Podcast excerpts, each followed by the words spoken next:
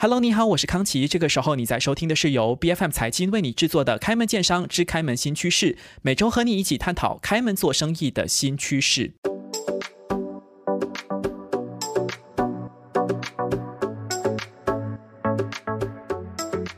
那如果你自己的这个企业或者正在收听节目的朋友是跟消费型商品打交道的，无论是吃的、喝的，或者是其他的各种商品，相信对于包装都会有一门不一样的这个见解。主要就是因为有精美的包装，其实就能够吸引消费者。那么不同形式的包装，同时呢，也不只是外观而已，可能也会让这个商品使用起来更加的方便。但是随着这个环保的意识抬头，我们时常都会发现说，有一些商品确实过度包装了。那么在包装这个部分上面，是不是也有一些很高的学问需要我们去探讨的呢？今天来到节目当中的是来自荷兰的 SIG 康美包亚太区总裁兼总经理 Angela 露露，她会来告诉我们，其实，在包装上面，我们可以怎么样用自动化、用技术，甚至用一些呃人类的巧思和创意。在符合这个精美和便利的同时，也能够达到所谓的可持续经营和永续发展。我们马上来欢迎 Angela，欢迎你。大家好，呃，非常荣幸今天能够在这里跟大家分享一下关于包装和包装材料的一些呃见识。那也感谢康琴呃对我们的邀请。我是来自嗯 SIG 康美包。呃，负责亚太南区这一块的业务。那今天非常荣幸能够在呃 online 跟大家见面。是，今天确实啊，Angela 是从泰国是吗？听说是曼谷跟我们连线做这场访谈的。没有哎，我在新加坡。哦，已经回到新加坡了。对对，OK，新加坡。好，那首先我想要请 Angela 来谈谈好了，因为我相信有一些听众哈，可能不是这么熟悉 SIG 康美包。虽然你们有分公司是有设立在这个呃吉隆坡的地区，可是你们具体的业务是做什么的呢？就是做包装的吗？对，其实可以讲说是包装，但是我们的包装呢，可能就会跟大家想的，呃，不一定是完全一样，因为其实包装的种类有很多种。我们是一个提供包装解决方案的一个提供商。那这里面的话呢，而且我们专注的呢是在无菌盒装，还有呢那种 bagging box 也是无菌罐装的一种。嗯，那另外的话呢，还有就是那种带嘴的 pouch 那种。呃，那种袋装带嘴的袋装。那我们的总部呢是在瑞士的。啊，我们今年的话呢，不是荷兰，是瑞士。对，是瑞士，是瑞士。嗯。然后我们呢，今年是在会是庆祝我们的一百七十周年庆。呃，公司是瑞士，在一八五三年的时候就已经成立了。了解。对。嗯哼，在这一百年的期间，其实首先当然是要恭喜啊，SIG 庆百年哈。在这一百年的过程当中，其实 Angela，你对于包装的这个变化有怎么样的观察吗？我相信一百年前的包装跟一百年后今时今日的包装一定有很多的不一样哈。对对对，会非常的不一样。其实因为消费者也在转变，那其实但是对于公司来讲的话呢，我们一直致力于的呢，都是能够给消费者带来安全。那当然，当然食品安全是非常重要的一块。然后同时呢，可持续的包装，那另外呢，能够带来创新的包装。所以这一些的话呢，在这个主要的总的概念上面的话是没有改变的。那当然，随着科技的提高，那这些呃应用上面的话呢，就会不断的改变。OK，了解。其实刚才 Angela 你有提到，SIG 主要是做一些食品相关的包装，呃，饮品相关的包装，然后就有带嘴的这种，就是说在这个罐子或者袋子上面有一个口，让我们能够饮用这个饮品，是这个概念对吧？是的，其实这个口可以是饮用，或者是说可以方便倒出也是可以。嗯，小包装的时候当然也是可以直接饮用的嘛。那如果是比较大的包装的话呢，其实这种软的。呃，塑料包装可以也是比较经济，而且用的呃减是减速的其中的一种方式。那它也可以带来更加成本优惠呃的一些包装方式，可以作为大的包装也是可以。嗯哼，其实我想请露露先给我们呃提一些例子，有没有一些市面上流通的品牌或者商品其实是 SIG 旗下的客户，只不过我们没有发现。嗯。嗯，其实我们的客户嗯很多，而且我相信很多的消费者都应该在不知觉当中的话呢，体验了我们的呃的包装。那我们在全球的话呢，像好像这种跨国企业呢，呃，雀巢还有 Friesland Campina 都是我们的非常大的客户。那在以马来西亚来讲的话呢，那 Friesland Campina 旗下的就是 Dutch Lady 的这个 brand 这个品牌。哦，OK，对，我相信大家就会很熟悉了。没错。那在不同的国家，我们还有其他的客户，比如说像泰国，呃，就是利大师 Lactosoy 是我们的一个合作非常长的时间的一个客户。然后各个不同国家的领先的饮品、食品和饮料的。呃，企业都多少都跟我们有合作啦。明白。其实随着这个消费能力的水平提升了之后呢，我们消费者其实对于包装就会有越来越高的要求。就像开场提到的，呃，你长得不精美，我都不一定会买你的产品哈。所以包装首先就是吸引消费者的第一关、第一步。对。可是，我们对于商品的要求虽然是由内至外都有这个很高的要求，但是毕竟现在环保意识抬头了嘛。那像 Angela 你也提到，这一百年来这个包装的变化是要。越来越便利，可是会不会也越来越过度包装了呢？嗯，其实包装的原本的，就是我们先首先来讲的话呢，包装最重要的是要能够提供到这个对产品的保护。嗯哼，那这个消费者的需求的话呢，是要便利。那这时候便利的话呢，它需要的就是说能够满足他的需求，无论是说从它的啊包装的大小，还有就是饮用的方法上面的话呢，都能够达到。呃，满足到消费者的这样的要求，包括手感和各个不同的方面。那内在上面的话呢，也有一些需求。内在上面就是讲说，你这个产这个包装它的就是这个材质吗？材质啊，还有包括就是它选用的材料是不是可持续性的。原材料好像 SIG 的话呢，我们最我们的研发在可持续性上面呢是非常的多的这个投入，那就包括说我们已经有在用的这个纸板，它百分之百都是从 FSC 有 FSC 认证的，它是一个森林认证委员会这样子的一个呃一个单位。呃管理委员会来去作为的认证。那还有就是说，铝箔也是一样的，铝箔也有专门的铝箔的呃认证机构，铝业管理倡议认证。那我们也是拿到百分之百的这样的一个认证，所以这些方面其实非常重要。因为包装最后的话呢，它的功能性能不能满足消费者的需求，然后包括它的材料，还有它的生产的过程当中的这个碳的。呃，用碳的这个程度，就我们讲说 carbon footprint 到底是怎么样的？对对对，所以这些的话呢，都会影响到这个包装是不是能够满足消费者的需求。那最后一点，我们讲的说，我们通常所讲的说过度包装，可能是从外观上面来去看的。那外观上面的话呢，其实。呃，我们也看到说，年轻的消费者对于这一块的意识还是蛮高的。越年轻的消费者，对于整个这个能源的使用，还有包括这个 sustainability 可持续性发展的关注呢，就越来越高。那他们也会有意识的去选择，嗯，比较。更环保的这样子的产品，无论是从包装还有设计上面，嗯哼，其实 Angela 提到很重要的一点，呃，当然这一番话 Angela 解释下来呢，就能够看得出来，包装其实里里外外都有很高的学问，但是最关键的就是这个设计的部分。很多正在收听节目的听众，可能听到我说过度包装，呃，就会跳脚了，就说啊，我们没有过度包装，其实我们在设计上面呢，都是承袭这个所谓的极简简约的风格，确实。这几年也很流行这样的路线，但是是不是说你的设计采用极简呃简约，你就一定符合所谓的绿色理念呢？呃，其实设计跟真正的呃这个绿色的话呢是不太同样的一个概念，嗯，天差地别的，对吧？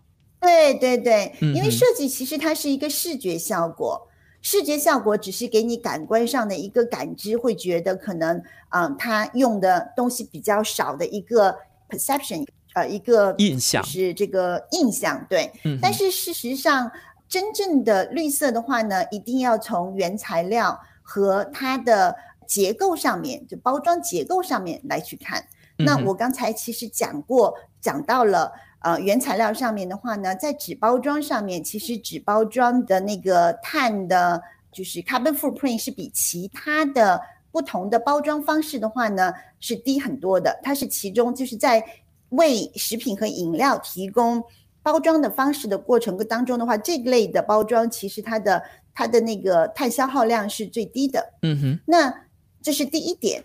那第二点的话呢，就是你的内部的原材料到底它是用什么样子的方法来去采购来的？有没有用一个呃负责的采购方式来去采购这些原材料？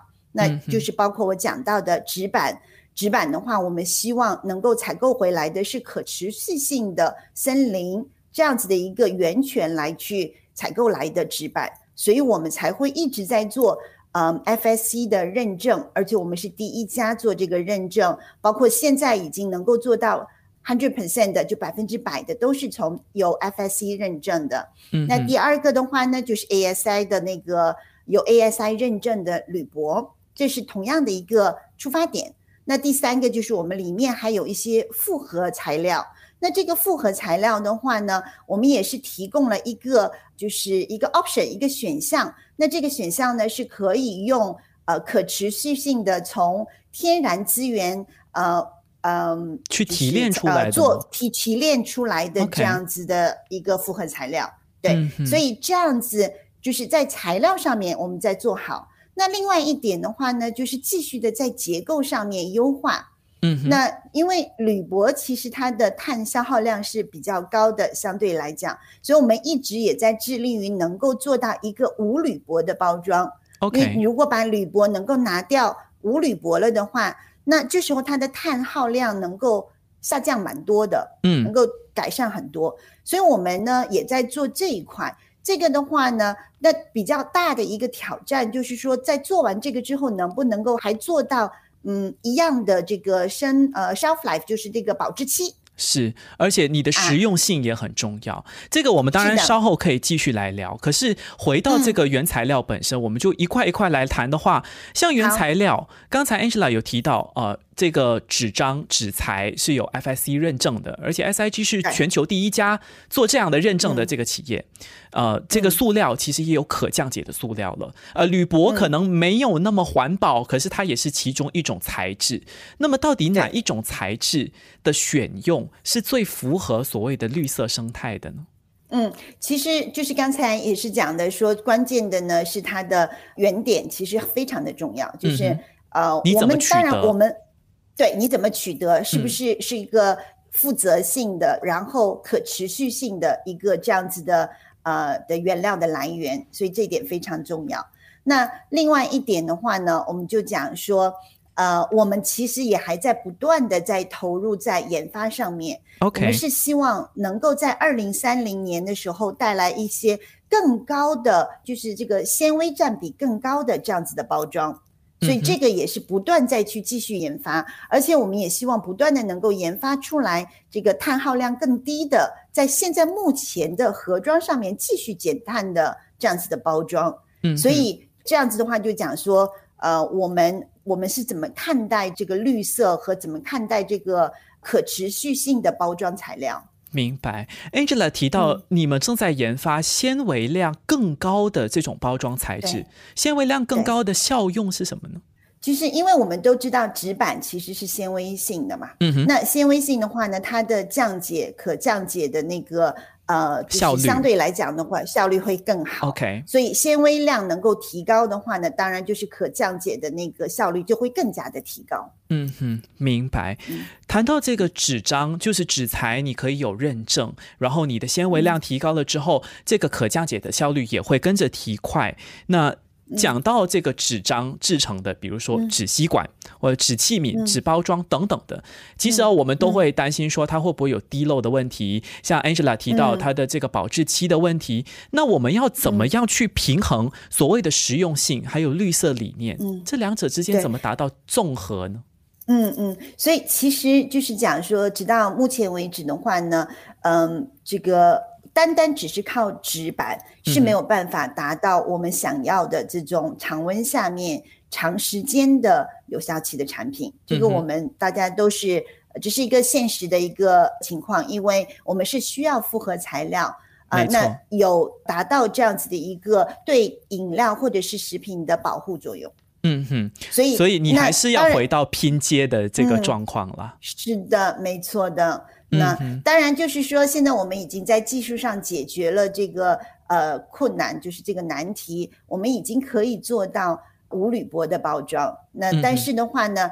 呃，复合材料一定还是继续需要用的，而且我们希望能够在复合材料这一块的话呢，把它做成单一材料，因为它如果做成单一材料，它就会更加的，就是方便这个可降解的效率和那个包括回收的效率的话呢，都会整体的再有一部分的提升。嗯哼，明白。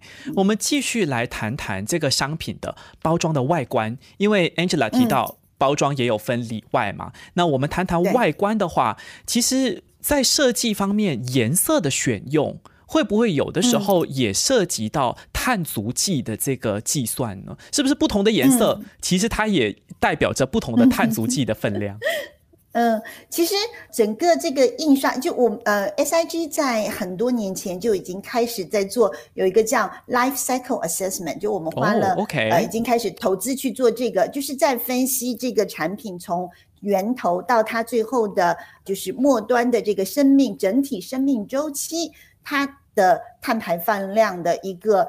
在不同环节上面的贡献量，嗯哼，所以这个的话呢，我们做了很多年。那在这个研究的当中呢，我们其实可以看得到，在印刷的这一个环节，在整体的呃生命周期里面，对于碳的贡献量的话呢，其实只有差不多两个八仙这样子。OK，所以是它是一个比较小的一部分，嗯，它并不是非常大的一个影响碳排放量的一个环节。呃，颜色上面的话呢，所以可能主要的还是在于这个视觉效果和感觉是感官上面的一个给消费者带来的这样子的一个认知。嗯哼，而且关键还有在于你怎么去符合这个品牌的理念、经营的方向，还有形象的这个设计上面。刚才 Angela 提到做了很多年的这个所谓 life cycle 生命周期的这个测算，其实在这个包装的生产过程当中。哪一个环节的这个碳足迹其实贡献量是比较高的？我们需要比较去关注的呢？嗯，其实我们来讲说，其实生产制造部分的话呢，是呃，我们讲说可能是差不多一半吧，一半的那个碳排放量。那运输过程当中其实是非常大的一块。OK，所以如果你们要进行改善，或者是着手在更全面的这个绿色理念的贯彻的话，会是在哪一半呢？会是在运输的这一半，尽量的去看看哪里可以改善，还是在生产线的这个部分，看看还有什么可以做技术的精进？对，当然这个就是如果要提升的话呢，不是靠呃某一个环节可以做得到，其实每一个环节都需要要做。嗯哼，啊，那我们就是。对，没错。所以，我们第一步的话呢，呃，也不是说第一步，但是我们目前来讲的话呢，首先已经把我们自己生产的，我们都知道，在呃那个碳排放上面的话呢，你会有 scope 一二三嘛，就不同的。是。然后那个 scope 一和二的话，就是主要是在自己的这个供应链和自己的呃本身的生产上面，我们在这一块已经做到了那个零碳了，目前已经可以做得到。OK。嗯，对。对，所以这一块就是要提高我们自己的所有的工厂的这个使用可持续能能源呐，包括减能耗这方面都是有很多的，都会相关。我们很多的工厂基本上都已经有大面积的呃这个太阳能的 panel，就是那个太阳能板，然后也是作为其中一部分的能源的来源。那另外一方面的话呢，嗯。就是这是在这个生产上面的一块，嗯，那当然还有另外一块的话呢，是在原材料和我们包括这个结构上面，因为你不用不同的结构跟原材料相关的，它的碳排放量就好比我刚才讲过，铝其实它的碳排放量在整个的包装的原材料上面的话呢是比较高的，嗯啊，那这一块的话呢，我们就会想办法说怎么样能够呃生产制造出来。不用铝箔的包装，同样可以达到一样的对产品的保护和呃同样的那个有效期的保质期。嗯，那最后一块的话呢，当然是在运输上面。运输上面其实就是包括我们的嗯这个货架，包括你的 palletizing 啊，就是你搭那个运输的那个过程当中，怎么样能够更合理的利用空间和利用这个运输的过程，那它就可以减少单包装的运输能耗。嗯，呃，那还有很大一方面其实是跟。呃，就是包括品牌商还有零售商相关的。当然，我们这个过程当中越是便捷，就会有更多的提升。所以，这个其实各方面的话呢，每一个方面都必须要做，这样子的话才能够达到我们的二零五零年的目标，就是整个全公司希望在二零五零年能够达到啊碳中和，然后再能够继续往前迈一步，就是能够做到正向的 generate 这个生产出那个。而不是给呃这个环境和地球增加负担，而是能够从里面带走更多的碳。是这样听下来，其实真的是环环相扣的哈。但是我们回到这个源头，就是谈设计本身，或者谈包装了哈，主要是包装本身。我想。Angela，分享一下你对于市场的观察。目前在市场当中，呃，可能未必全部都是 SIG 垄断嘛，是不是？所以有没有哪一些包装，其实 Angela 看到了之后，觉得说，哇，这个其实要改善的太多了。有哪一些市场当中流通的这个所谓过度包装的问题，是你觉得我们应该要随即去正视的呢？嗯，其实包装主要的话呢，还是为了要满足消费者的需求。嗯，那每一种包装，对，没错，便利。那每一种包装方式的话呢，它其实存在都是有一部分有一定的不同的原因的。那我是觉得，就是说，因为你不，我们是没有不能讲说，呃，某一种方式能够完全的替代另外一种，因为消费者的需求还有品类产品的需求是不一样的。对，没错。那当然，就说我们会觉得，如果我们看到有这样子的一些机会，比如说，我们会觉得，呃，这个我们的产品可以提供更好的对产品的保护，符合消费者的需求，而且同时碳排放量是比较少的。那当然，我们也会。跟客户去一起去研究，我们能不能影响消费者的这样子的一个购物习惯？那同时的话呢，就能够达到一个好的，就是对整体的环境的一个影响，都能够带来更好的好处。嗯，这样子的话呢，就打比方讲说，我们如果看到我们的 bagging box，就是那个大的那种包装，OK，它是二十升或者是十升、二十升的，那它如果能够在可能呃一些我们讲说那种呃就在外用餐饮渠道的话呢，有更好的一个提升，那它对于碳排放量也是有好处的，因为它的包装的用量和。产品的这个比例就会达到一个更好的一个优化。嗯，OK，那当然哈，刚才 Angela 你也是提到说，除了这个生产线，你看你还有运输的过程，而且要达到这个符合绿色理念的贯彻，它一定是环环相扣的。所以除了我们在生产、在运输这个包装的过程当中，是不是说我们后期要回收这个包装，商家也要去做一些思考呢？其实回收的这件事情的话呢，是呃非常重要的，而且的话呢，也不是一个公司或者是一个某一个人或者是政府能够完全做得到的。我觉得这个是要全方面各个部门，包括政府、包括企业、包括我们就是包装的这个呃提供商和企业，对对，然后包括消费者。嗯哼，对，要大家一起来去努力，才能够把回收的这个挑战的话呢，能够做得更好。